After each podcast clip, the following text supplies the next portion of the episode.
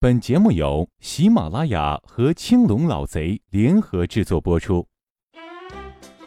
最新的互联网技术，最新的产品趋势观察报告，最专业的移动互联网创业创新报道，敬请收听青龙老贼。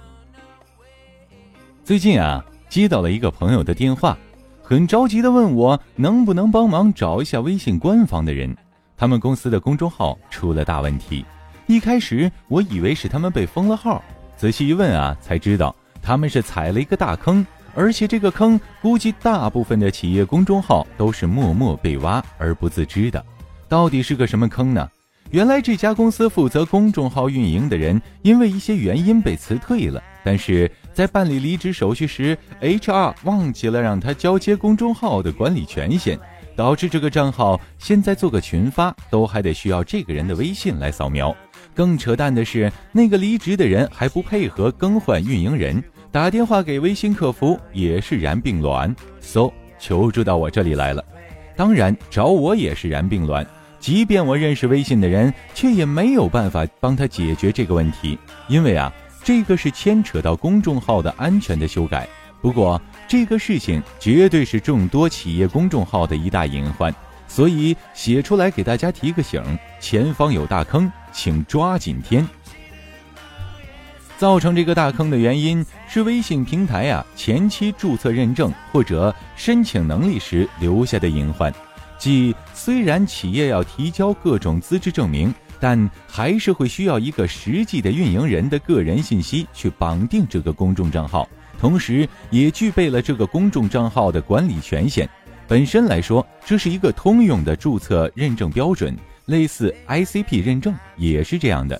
在微信公众平台里，这个运营人的信息主要体现在账号认证、支付申请和安全管理等环节，都会绑定个人身份证啊、手机号码呀这些。一旦这个人没了，对不起，企业要进行公众号年审、变更或者操作都会出问题。即便你可以证明是这个公众号的合法拥有企业，但是没有这个运营人的配合，也是困难重重。就像我这个朋友一样。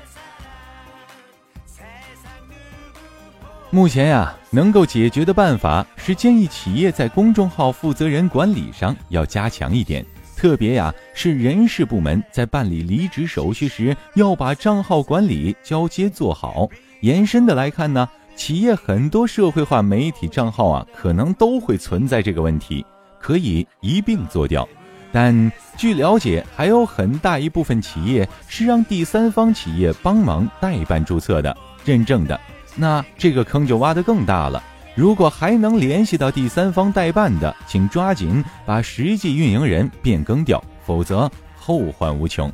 当然，真的要彻底填掉这个大坑，还是需要微信平台能够提供一个畅通的渠道，让企业通过一些证明材料就能轻松地解决这些问题。不过，也有可能会出现新的坑，谁知道呢？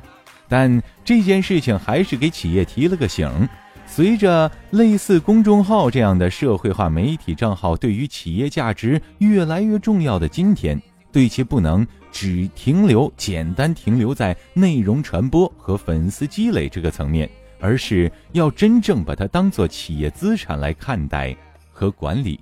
亲爱的听众朋友们，如果你手头有一个企业，如果你刚刚好在做你的企业公众账号，请你记得一定要考虑好你的账号的。安全归属问题，